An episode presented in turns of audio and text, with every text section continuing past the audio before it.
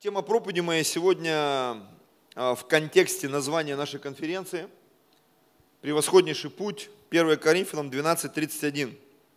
Написано так. «Ревнуйте о дарах больших, и я покажу вам путь еще превосходнейший». Когда я получил это название, я открыл это место ночью, начал читать, смотреть, и вот этот превосходнейший путь у меня, вот эта фраза в голове, вот этот девиз, превосходнейший путь, превосходнейший путь, это то, к чему мы стремимся. Это и с перфекционизмом связано, и к стремлением к лучшему, потому что даже если ты не перфекционист, тебе все равно хочется чего-то хорошего, ну согласись, чего-то хорошего, чего-то лучшего, лучшую одежду, какой-то новый фильм посмотреть, я не знаю, сходить в новый кинотеатр. Когда в Москве что-то новое появляется, что меня радует, что это город контрастов, здесь всегда что-то новое. И ты идешь посмотреть на что-то новое. И вот у нас была делегация, которая, к сожалению, не попала на конференцию, потому что билеты невозвратные из Зеленогорска. И как бы мы там были, там были, кто-то что-то видел, кто-то нет. Я думаю, надо какую-то фишечку, то, что не видели все. Я говорю, Господь, ну ты же меня никогда не покидал, ну я же такой человек. Если я не сделаю, я потом, блин, спать не буду. И мне Господь говорит, сделай вот это. И я понял, что из тех людей, которые приехали, никто не был э, в музее на Поклонной горе. И мы их повели. Но это отдельная проповедь, опять же, как вот про этот ресторан. То есть это только вот на послед... за последнюю неделю я сводил людей, и они когда выходили, уже потом на следующий день пастор Иван говорит, мы улетаем, говорит, слушай, ну вчера мы так сходили. Потому что это реально, это очень интересное место. И говоря о теме проповеди, что превосходнейший путь – это Бог, который ведет нас во все новое. Аминь. Вообще в Библии написано, те, кто, тот, кто во Христе, тот новое творение. Ты новое творение. Для тебя приготовлен новый путь. Бог приготовил для тебя обновление. Аллилуйя. Новое, новое. Написано, не бойся, малое стадо, Бог благоволил дать вам царство. Царство. Бог хочет, чтобы мы царствовали чтобы мы вошли в новую постась, в новое э, состояние. Но знаете, я бы хотел вернуться к началу этого стиха. И сегодня моя проповедь и будет об этом, она так и будет называться. Ревнуйте. Знаете, я размышлял э, о теме конференции, думал, Сергей это выложит, но он об этом не сказал. И мне, ну не то, что это, мне немножко приятно, потому что у меня есть шанс поговорить об этом, что если бы он рассказал, ну уже все, пришлось бы придумать что-то новое. Так вот, я хочу сегодня проповедовать о ревности. Тема проповеди моей сегодня называется «Ревнуйте». И такой маленький, как это, предисловие, пролог, что мы все хотим оказаться в чем-то лучшем. Ну согласитесь, мы все хотим оказаться на превосходнейшем пути. Мы все хотим там оказаться. Чтобы свадьба получилась, все э, молодые женщины, девушки, да все мечтают о красивой свадьбе, все мечтают о том, чтобы после свадьбы куда-то полететь, ну согласитесь. Все мечтают, нормальные, адекватные люди, на день рождения получить подарок, который тебя удивит. Аминь. Вот сыну моему было 18 лет, пару месяцев назад, и он такой расстроенный, ну не знаю, расстроенный или нет, он сидел, Максим, что ты ждал, я не знаю, но когда мы достали подарок, удивились все. Даже Лена у нас была в гостях, и она сказала, пастор, ну, ты опять, ты опять, халилюя. А Вилета сказала, я чуть не помню, что ты там сказала, Вилет?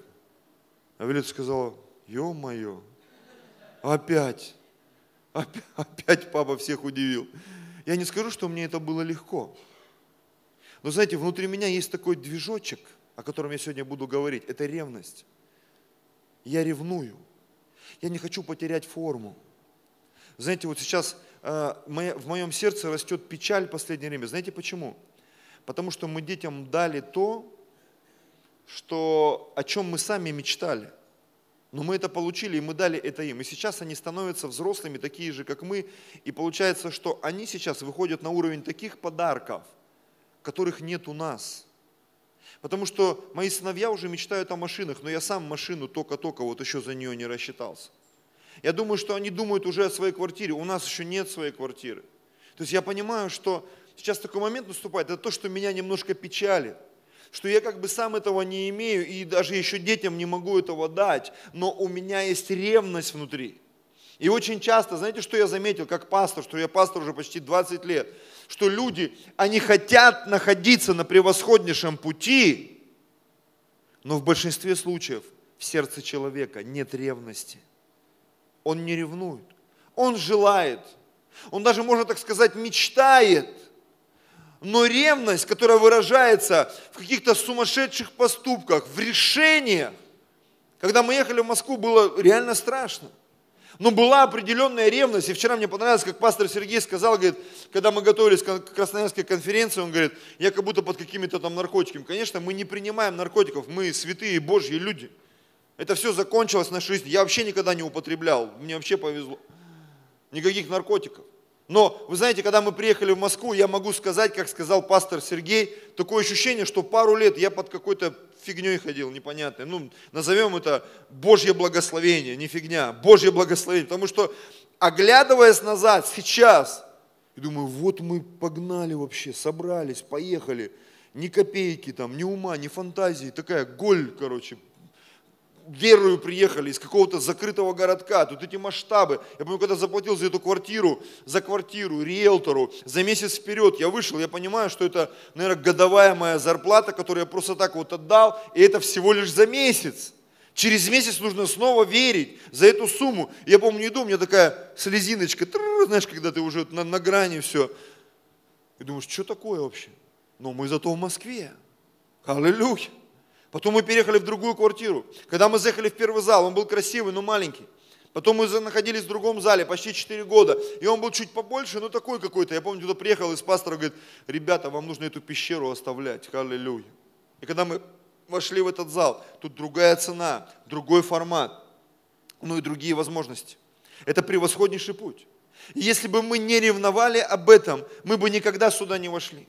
Если мы не будем ревновать о 20 домашних группах, у нас никогда их не будет.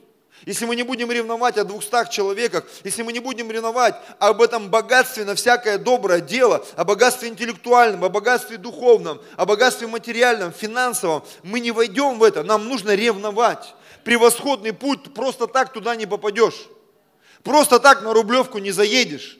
Просто так куда-то не пройдешь. Я, я такой человек, что люблю пролазить в невозможные вещи. И одна из вещей, я хотел попасть там на экскурсию в Кремль. Я там изучил, посмотрел. И там нашел, короче, самый оптимальный вариант. Там э, должна быть делегация не менее 20 человек. И, по-моему, с человека там 4,5 или, или 8 тысяч нужно было заплатить. И думаю, ну да, это надо собрать людей, кому-то рассказать, чтобы у кого-то были деньги, чтобы попасть вот в этот кремлевский дворец там и так далее, и так далее.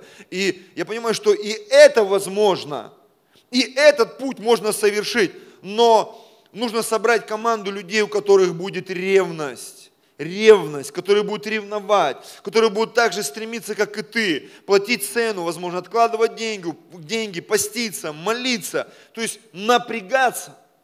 Поэтому сегодня тема моей проповеди – ревнуйте, ревнуйте, ревнуйте. Если мы потеряем ревность, вряд ли мы окажемся на превосходнейшем пути. Знаете, я хочу еще раз эту фразу прочитать, чтобы мы задумались. Ревнуйте о дарах больших, и я покажу вам путь еще превосходнейший. Знаете, когда я смотрю разных блогеров, я много смотрю, читаю до сих пор – и я понимаю, что если я хочу иметь какую-то форму физическую, если я хочу иметь какой-то телефон, если я хочу иметь какой-то автомобиль, если я хочу поехать куда-то отдыхать, я понимаю, это чего-то стоит. Это чего-то стоит. Если я хочу летать бизнес-классом, а я хочу летать бизнес-классом, как, как бы это кого-то не корежил, я понимаю, это чего-то стоит превосходный путь, он всегда чего-то стоит. И поэтому Павел, он как бы говорит, ревнуйте о дарах больших. Не соглашайся с тем, что ты имеешь сейчас. Не соглашайся с этой позицией. Не соглашайся с этим финансовым уровнем. Не соглашайся с этим духовным уровнем, с этим молитвенным уровнем, с этим уровнем веры. Не соглашайся. Иди дальше. И говорит, если ты не будешь соглашаться, если ты будешь стремиться, пишет Павел, я покажу тебе что-то. Почему он сказал, что он покажет? Потому что он там был. Он там был. И если человек где-то был, он сможет тебе рассказать, как там. Как там, что там. Сегодня с, с, как, с внедрением современных технологий ты можешь просто в Ютубе, в интернете побывать везде. У меня был период, я так хотел походить по всем музеям Москвы и понял, что это невозможно даже физически. Потому что где-то ценник такой нормальный, где-то время нужно выбирать, где-то, ну, в общем, много всяких а, препонов. И я понял, что можно в интернете делать 3D-экскурсии, потому что я не знаю, сколько стоят сейчас билеты в музей, вот этот исторический на Красной площади. но ты можешь зайти в интернете на официальный сайт, и там есть 3D-экскурсия. Ты нажимаешь и оказываешься, прям ходишь по музею в интернете только. Ну, это вот такой лайфхак для нищебродов, да, шучу. То есть ты где был в музее? Был, конечно, тысячу раз. Фига, ты богатый человек? Ну да. Аллилуйя. Но хочется вживую. Аминь. Я помню, мы как-то с Ульяной поменялись флешками, и она тоже такой человек, видимо, от, уме, от, уме, от меня это нахваталось тоже, накачала себе на флешку всего-всего. Я смотрю, у него файлик такой, Мальдивы, там HD какой-то. И ты открываешь, и там прям как будто вода из экрана выплескивается, потому что у меня телевизор тоже такого хорошего качества. И я так лег на диван, так раздвинул ноги. Мальдивы вроде бы. Но ты мозгами понимаешь, это не Мальдивы. Это такой обман зрения. А чтобы попасть на Мальдивы, это нужно лететь фиг знает куда, где-то это где-то в Индийском океане все находится, Мальдивские острова. Где-то там. Это очень далеко. Невероятно. Но говорят, там круто. Судя по фотографиям. Поэтому, чтобы попасть в такие места, я просто говорю о физических моментах, потому что настает такой момент в жизни каждого христианина, когда ты хочешь попасть в духовные места. Ты хочешь облечься в помазание. Ты хочешь облечься в мудрость, ты хочешь облечься в силу, когда ты молишься за людей, они исцеляются не раз в 10 лет, а всякий раз, когда ты молишься. Когда ты изгоняешь бесов, они выходят всегда, а не когда там с перепугу ты там что-то постился или что-то, да, всегда. Когда ты жертвуешь или когда ты слышишь призыв к покаянию, призыв к пожертвованию, и у тебя есть возможность пожертвовать, что-то купить, сделать для кого-то, для церкви, кого-то накормить, приобрести, когда ты богатый на всякое доброе дело во всякое время. Хочется быть в таком статусе. Я понимаю, что это превосходнейший путь. Но если в нашей жизни не будет ревности, братья и сестры, если в нашей жизни есть еще такое слово «страсть», я сегодня перелопатил там опять э, Google там и все эти вот Википедии, и я увидел, что в религиозном контексте слово «страсть», оно всегда связано с пороками. Представьте себе, что слово «страсть» оно всегда связано с негативом и у католиков, и у православных, и у многих там других деноминаций. Но мне нравится сам, сам технический термин. И я бы сегодня хотел вот это состояние страсти реабилитировать в контексте нашей проповеди. Я бы хотел, чтобы в сердцах людей в нашей церкви была страсть. Страсть по Богу, страсть по превосходному пути. Потому что э, в религиозных стру структурах это всегда связано с каким-то прелюбодеянием, там, желанием чужой женщины, еще чего-то. И вот мне нравится э, сухая трактовка. Страсть – это сильная, доминирующее над другими чувство человека, характеризующееся энтузиазмом. А энтузиазм, одно из понятий, это вдохновение от Бога. Вдохновение от Бога, когда внутри тебя появляется страсть. Я так хочу проповедовать, я так хочу служить, я так хочу молиться, я так хочу сделать приятно своей жене, своим детям, своим братьям и сестрам в церкви, не знаю, там, своему пастору, своему брату, сестре. Я хочу угодить, я хочу просто, чтобы их жизнь изменилась. Я хочу достучаться до людей в этом мире. Почему? У меня есть страсть. Я помню, была такая книга Райхарда Бонки, называлась «Страсть к благовестию». Страсть к благовестию. Поэтому сегодняшняя проповедь, ревнуйте, по сути, подтекст этой проповеди о том, чтобы внутри себя развить эту страсть, раздуть эти угли, чтобы они превратились в пламя. Так вот, страсть – это сильное, доминирующее над другими чувство человека, характеризующееся энтузиазмом или сильным влечением к объекту страсти. Объектами страсти могут быть как люди, так предметы и даже идеи когда внутри тебя страсть, тебя не остановить. Когда внутри тебя страсть, знаете, я когда был, ну скажем так, чуть моложе, страсть в моей жизни зашкаливала невероятно. И еще до того, как я стал пастором, я мог вокруг себя просто так людей закружить. Вот, я не знаю, Ульяна точно была, когда Новый год мы делали. Ты не участвовал в этой программе, Ольга? Когда ночью мы писали песни до трех ночи, и вам было по 14 лет, все боялись домой возвращаться, и все просили позвонить, потому что мы в церкви ночью записывали новогоднюю программу, и никто не хотел уходить. Я там их выгонял, говорю, идите домой, ваши родители нам бошки поотрывают. Нет. Я помню, Ульяна там, Женя Бабахина, не знаю, Ольга была ты или нет, они сидят 14-15 лет, мы не уйдем, мы будем участвовать. Почему? Потому что они были заражены этой страстью, там была программа по тем годам, это 2000 год, по-моему, Новый год, я только пастором стал, или еще не стал, не помню. Это было что-то невероятное, и мы записывали там эти песни, и такой движняк был, и люди были заражены вот этой страстью к тому, чтобы сделать что-то невероятное. И мы когда я стал пастором, до нас пастор, он приехал тоже с большого города, с Новосибирска, и он наше мышление раздвигал. Мы делали там евангелизации по дворам. И когда я стал пастором, и я пришел в администрацию, мне сказали, ну как бы по дворам не то, давайте что-нибудь по-другому. И я пришел домой, начал молиться, мне Бог говорит, делай на центральных площадях города. И когда мне Бог это сказал, я аж немножко так запереживал, ну так скромно называется. Я пришел, из перепугу говорю за мэра, говорю, «А вы знаете, а мы хотим делать в центре. Давайте сделаем не 12-3, но в центре. И он говорит, а давайте. Я думаю, ё-моё, я думал, он не согласится. И поэтому первую евангелизацию мы провели даже не в городе, а в поселке. На всякий случай подумаем, там народу поменьше придет, человек 500. 500 это не 5 тысяч и не 10, слава Богу, вывезем. И когда мы сделали, все получилось. Тогда ты участвовал, я помню, танцевал. Мы сделали там плакаты, мы сделали одежду, там, я помню, и Ульяна танцевала, и Ольга, и мы там эти все это танцы разработали, и песни, и там под каждый танец была своя одежда. Кто-нибудь гости придет, я вам покажу, как это все выглядит. У меня до сих пор эти записи есть, кстати. Это было что-то невероятное. И я помню, сейчас вот второй пастор Слова жизни, Олег Попов, он приехал к нам на последний концерт, он посмотрел, говорит, ребята, вы вообще маньяки, вы делаете работу, как будто у вас мега церковь. А у нас там было, ну, что-то около 200 человек в церкви. И мы делали работу, как будто это тысячная церковь. Мы выходили на город на самом деле. И эти двухчасовые концерты мы качали. Почему? Потому что была определенная страсть. И мне хотелось это сделать лучше. У нас была такая черная палатка. Я говорю, черная палатка вообще фигня. Давайте сделаем небесного цвета. И мы сделали небесного цвета палатку. И когда она подсвечивалась, она в ночи, она так сияла. Это было что-то невероятное. Знаете, я вам сейчас рассказываю, у меня аж внутри вот это все поднимается.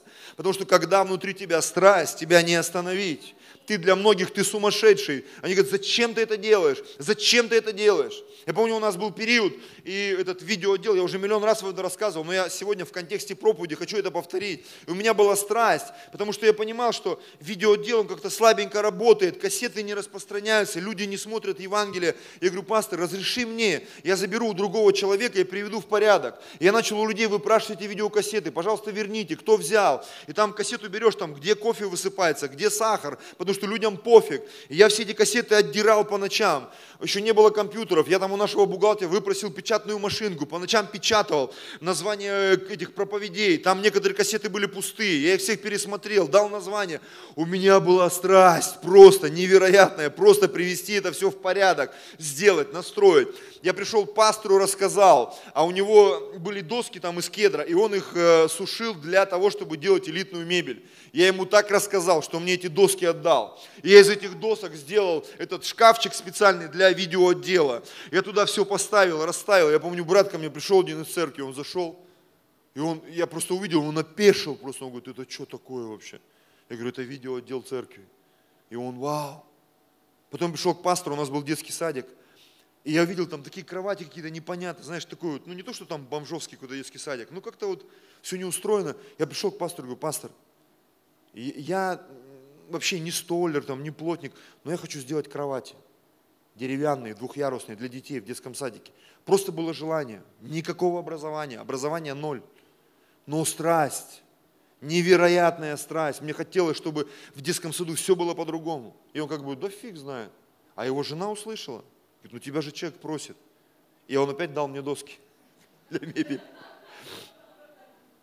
И когда я сделал эту кровать, я позвал его, к нам приехал, и он приехал там с одним бизнесменом, они зашли, посмотрели, и мы привезли это в детский садик. И я помню его слова, он говорит этому бизнесмену, смотри, вот эту кровать, ее сделал слуга, а вот это вот, а там еще такой ящик был для, я сначала думал, это для снарядов, какой-то ящик для мусора, оказывается, это был ящик сделан для туфлей детских. Знаешь, из досок неструганных просто сколотили, гвозди загнули, поставили, вот это вот ящик для детской обуви. Он говорит, вот это сделал слуга, а вот это сделал раб. Я помню, у меня были вот эти вот волны, приливы, когда тебе хотелось что-то сделать, что-то сделать, что-то сделать, программу устроить, как-то лучше все это. Возможно, этот перфекционизм внутри меня просыпался, и вот это все выражалось в ревность, в страсть, довести дело до конца. Аллилуйя. Сделать лучше. Если мы хотим оказаться на превосходном пути, внутри нас должна быть эта страсть, братья и сестры. Аминь. Псалом 68, 10 стих. Там написано так. ибо ревность под доме Твоем снедает меня. Ревность под доме Твоем снедает меня, и злословия злословящих Тебя падают на меня. Первая часть мне нравится. Ревность под доме Твоем. Я так хочу, чтобы в церкви было красиво. Я так хочу, чтобы в церкви было много людей. Я так хочу, чтобы вот это слово «величие царя во множестве народа», оно стало реальностью в нашей церкви и вообще во всех церквях города Москвы. Чтобы Москва, говорили в Москве, такие огромные церкви. В Москве так много верующих, чтобы говорили, Москва это христианский город. Мне так хочется, чтобы это произошло. Аллилуйя. Мне так хочется. Я так об этом ревную, все больше, больше и больше и больше. И знаете, я даже ревную не просто в себе, потому что сегодня я как пастор, я понимаю, один в поле не воин, я не могу один проповедовать, я не могу один служить, мне нужна команда, люди, которые будут заниматься евангелизмом, люди, которые будут заниматься попечительством, люди, которые будут заниматься подростками, люди, которые будут заниматься молодежкой, люди, которые будут заниматься маленькими детьми, люди, которые будут заниматься, не знаю, там, еврейским служением, азиатским служением, еще каким-то служением, будут собирать спортсменов, не знаю, там, полицейских, какие-то профгруппы, бизнесменов, еще кого-то, люди, которые будут ревновать, которые будут гореть. И в какой-то момент это все включится и заработает. Почему? Потому что Бог реагирует на ревность в нашем сердце. Он реагирует на ревность. Если мы будем ревновать, Бог благословит нашу жизнь. Еще один стих, Еремия, 20 глава, 7 по 9 стих. «Ты влек меня, Господи, и я увлечен. Ты сильнее меня и превозмог. И я каждый день в посмеянии. Всякий издевается надо мною. Ибо лишь только начну говорить, я кричу о насилии, вопию о разорении, потому что Слово Господня обратилось в поношение мне и в повседневное посмеяние. И подумал я, не буду я напоминать о нем, и не буду более говорить во имя его, но было в сердце моем как бы горящий огонь, заключенный в костях моих, и я истомился, удерживая его, и не мог. Ты влек меня, Господи, и я увлечен. И там потом бла-бла-бла, бла-бла-бла. Почему? Потому что когда ты начинаешь ревновать, в основном, знаете, что убивает всегда людей, которые ревнуют? Холодность остальных. А зачем это мне? Ну тебе же Бог сказал, иди напрягайся. Ну это же тебе Бог сказал. Ну иди делай, зачем ты меня, мне Бог ничего не говорил. И знаете, мне нравится еще то, о чем говорил Сергей вчера – ревность помощников. Ревность помощников. Я помню, когда мне Никита позвонил, один из случаев рассказываю, можно же, да? Говорит, пастор, я тут, тут с пультом стою, он весит 30 килограмм или сколько-то, не знаю, что делать, как его довозить. И я так взвесил, думаю, кто бы сейчас из наших рванул бы прямо сейчас, бросил дела на машине и поехал бы, забрал его. И я понимаю, мне некому позвонить.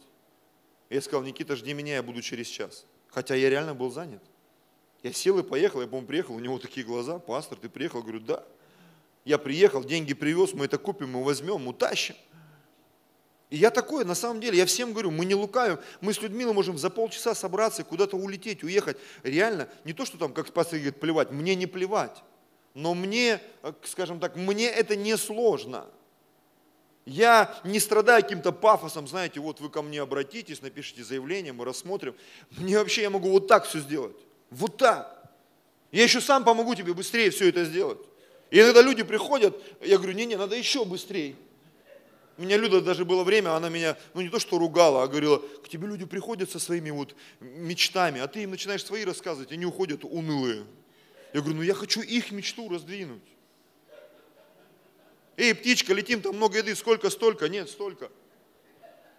Сколько нужно отжаться? 20 раз? Нет, 200. О, блин. Сколько нужно пройти километр? Нет, 10 километров. О, пойдемте гулять. Пойдем куда? По бульварному кольцу. А сколько? 8 километров. Ну, а по Садовому? А Садовое 16 с половиной. А мы с Виталием прошли его. Аллилуйя. И бульварные проходили с дочерью, с женой. И даже как-то вот, я помню, делегация была Марина там. Только они по разу со мной прошли, а я со всеми прошел с ними, с дочерью, с женой, с Виталией, с делегацией, потому что я был во всех тусовках. Я со всеми прошел. И мне нравится до сих пор ходить, рассказывать, смотреть. Мне никто за это не платит. У меня просто есть ревность. Я люблю Москву. Мне нравится в этом городе. Семь лет как один день пролетел. Сказать, что каждый день было кайфово, нельзя. Было тяжело, было трудно. Но я кайфую. И я понимаю, что это ревность, это страсть. И, знаешь, бывает, ты отдышался и бежишь дальше. Я думаю, что сейчас вот 7 лет прошло, и я думаю, я так чуть-чуть отдышусь ментально, интеллектуально, и мы дунем дальше. На новый уровень, в новый зал, на новые высоты, на новое количество людей, на новый уровень финансовый, экономический. Почему нет? Ревность, ревность. Всегда будут те, которые в посмеянии тобой посмеиваться будут. Выгребешь, не выгребешь, выживешь, не выживешь. Давай, мы посмотрим, халилюй, мы с тобою. Потом ты получилось у тебя, говорит, о, классно, мы с тобой были. Да не было. Я истомился, удерживая, и не мог. Не мог. Почему? Потому что ревность, которая внутри нас, она побуждает нас к поступкам. Хочу прочитать вам одну коротенькую историю. А, нет, это чуть позже. Сейчас еще ревность Давида. Псалом 26, 4 стих. «Одного просил я у Господа, того только ищу, чтобы пребывать мне в доме Господнем во все дни жизни моей, созерцать красоту Господню и посещать святой или святый храм Его. Представляешь, Давид царь, куча жен, золото, серебро, всех победил, всех нагнул. И вот он открывает свое сердце. Говорит, я бы вообще-то хотел бы быть в Доме Божьем. Молиться с утра до вечера, поклоняться, славить Господа, валяться в Его присутствии. Для кого-то это крейзи. Причем это ведь не были просто слова. Потому что если ты внимательно читал Библию, ты видел, когда Давид переносил ковчег, написано, он вообще разделся и в Ефоде там скакал голышом. Просто одел на себя какую-то там ночнушечку, ну по нашим понятиям, тогда это считалось красивой одеждой, а сейчас если бы он зашел в этом Ефоде, подумали, мужик в ночнушке, что за прикол? Но он был в этом. И он танцевал, и написано, жена его, Милхола, глядя на него, написано, уничижила его в сердце. И говорит, как ты, царь, унизился, скакал, как козлик, ты что? Ты же пастор, ты же там начальник, ты вообще, ты должен... Вот, и все, лишнее движение, как в этом метод Хитча, да. Вот это, это пугает женщин, говорит, максимум, что мы можем делать. И вот нам кто-то тоже рассказал. Мы христиане, максимум, что мы можем делать, все. Вот это вот не должно быть, должно. Мы не должны никого стесняться. Если тебе хочется, прославляй Господа. Хочется проповедовать, иди проповедуй. Бумажку только у меня возьми. Разрешение на миссионерскую деятельность. И проповедуй. Если ревность внутри тебя горит, выпусти ее. А если ее нету, это проблема. Ее нужно зарядиться. Еще одна история. Второе царство, 23 глава. С 13 стиха. И здесь повествование, я вам напомню еще раз, что этот год мы назвали годом подвигов. Что в этом году мы совершаем подвиги. В своей жизни, в своей судьбе, в церкви мы совершаем подвиги. И вот сегодня хотелось бы немножко и об этом поговорить. Это глава, где перечисляются сильные Давидовы, кто помнит. Сильные Давидовы. Люди, которые, находясь рядом с Давидом, становились такими же, как он. Ревностными, сильными, смелыми, дерзновенными – и вот трое из таких людей, о них говорится, трое сих главных из 30 вождей пошли и вошли во время жатвы к Давиду в пещеру Адалам, когда толпы филистимлян стояли в долине Рифаимов. То есть там была война, был враг, они находились в пещере. И вот написано, Давид тогда был в укрепленном месте, а отряд филистимлян в Вифлееме, то есть пришли враги и заняли город Вифлеем. И захотелось, захотел Давид пить и сказал, кто напоит меня, или напоит, да, меня водою из колодезя Вифлеемского, что у ворот. Я не знаю, он пошутил это, или у него такая ревность была, что, ребята, они наш город заняли, а так хочется воды попить, а так хочется что-то сделать, а дьявол у тебя отобрал, ну согласись. Знаешь, когда, я понимаю, мне хочется благословить свою жену, куда-то ее увести, там у нас через год 25 лет будет, и я уже думаю, Господь, ну хочется что-то такое. Не просто там доехать, до, до, до, я не знаю, до куда там, до ближайшего озера, до какого-то, и сказать, вот, родная, наслаждайся. Немножко комаров здесь, на 25 лет тебе, палатка, вот, все как положено. А хочется куда-то, я тебе скажу, у меня такие планы, что самому страшно. Есть определенная ревность. И вот у Давида была ревность. Он говорит, вот гады, захватили Вифлеем, а там колодец, там чистая вода. Кто бы меня напоил, а? То есть он бы и сам рванул. Он сам был готов идти и сражаться. И вот смотрите, Тогда трое этих храбрых пробились сквозь стан филистимский и почерпнули воды из колодезя Вифлеемского, что у ворот, и взяли и принесли Давиду. То есть просто ты услышал, пастор там чего-то захотел, мой муж чего-то захотел, моя жена чего-то захотела, мои дети чего-то захотели. Человек Божий чего-то захотел. И у тебя ревность, ревность. А я хочу это сделать. Я хочу это сделать. Я хочу удивить и Господа, и человека Божьего, и того своего ближнего. И вот смотрите, почерпнули воды из колодца и принесли Давиду, смотрите, но он не захотел пить ее и вылил ее во славу Господа. Знаете, не понимая того, что произошло, думаешь, бред какой-то. Люди принесли, он вылил. Но если ты читаешь до конца, здесь написано, и сказал, сохрани меня, Господь, чтобы я сделал это. Почему? Есть обоснование. Не кровь ли это людей, ходивших с опасностью собственной жизни и не захотел пить ее? Вот что сделали эти трое храбрых. Ревность, она совершает невероятные подвиги. Когда ты ревнуешь за церковь, когда ты ревнуешь за народ Божий, когда ты ревнуешь за успех Царства Божьего, когда ты ревнуешь за свою семью, за свой дом, когда церковное – это не просто чье-то или общее, когда церковное – это мое – это мое, церковное – это мое. Каждый человек, который приходит на собрание, это, это человек, э, за которого я отвечаю. Даже если он ходит в другую домашку, даже если он там куда-то поплыл в непонятном направлении, я помогу ему удержаться и верну его. Почему? Я ревную о том, чтобы наша церковь росла. Я ревную, чтобы люди спасались. Я ревную о том, чтобы Царство Божие распространялось по этой земле во имя Иисуса. Пожалуйста, музыканты. И последний пример, но он такой очень мощный, и мы прям прочитаем много стихов.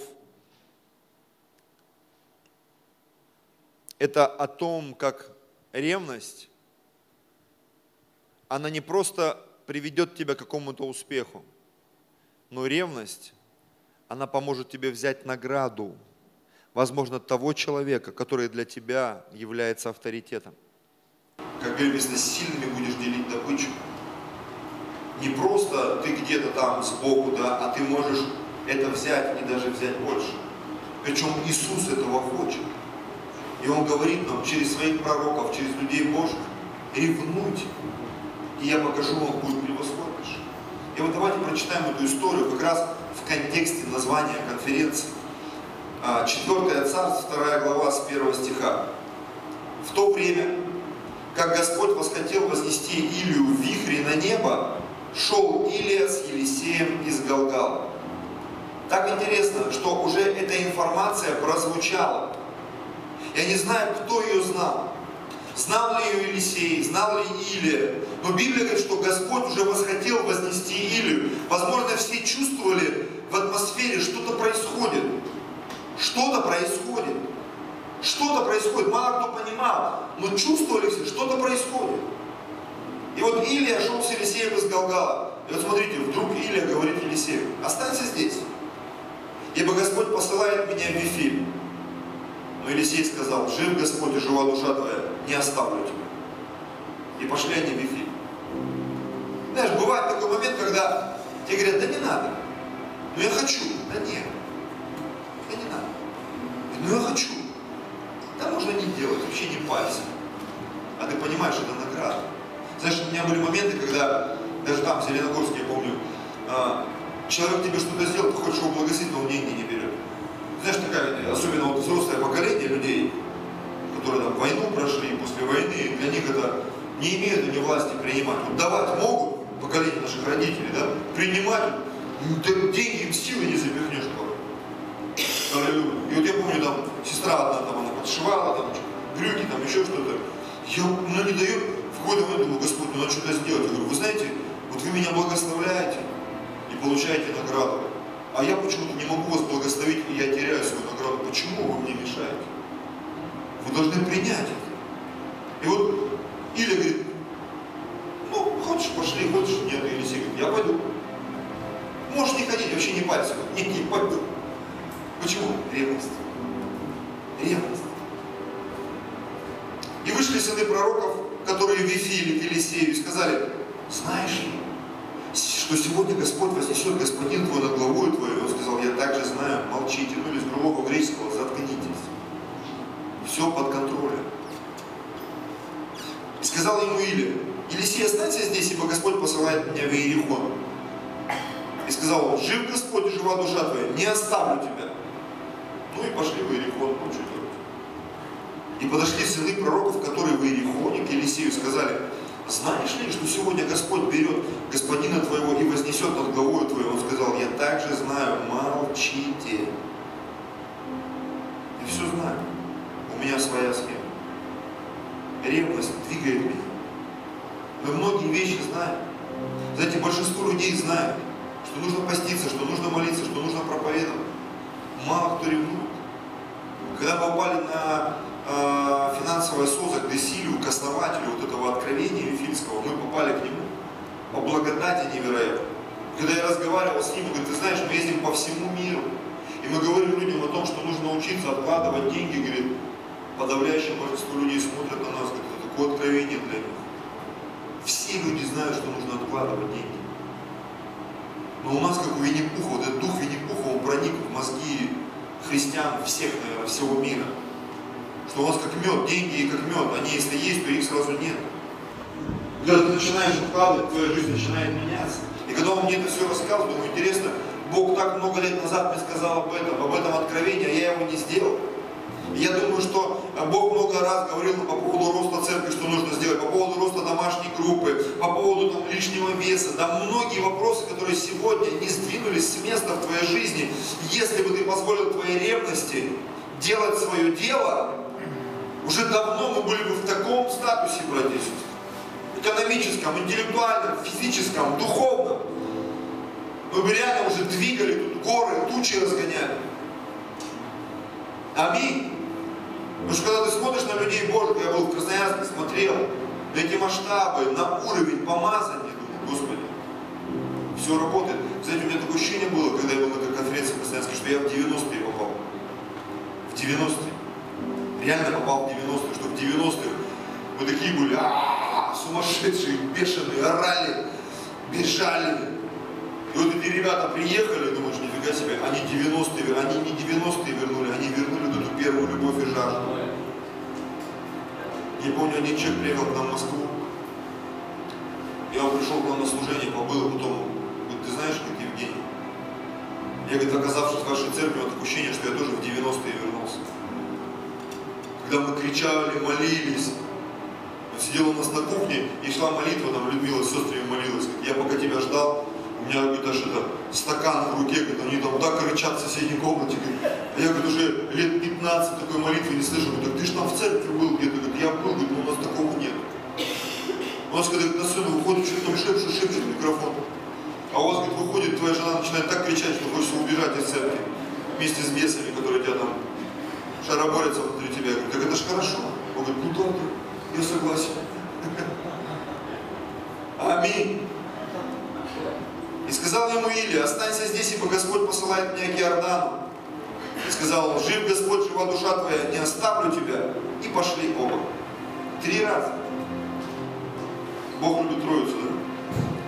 И сказал ему, 50 человек э, из сынов пророческих пошли и стали вдали напротив, и они оба стояли у Иордана. Так, правильно, да? Да. И взял Илия милость свою, свернул ударил ее по воде, расступилась она туда и сюда, и перешли оба по суху.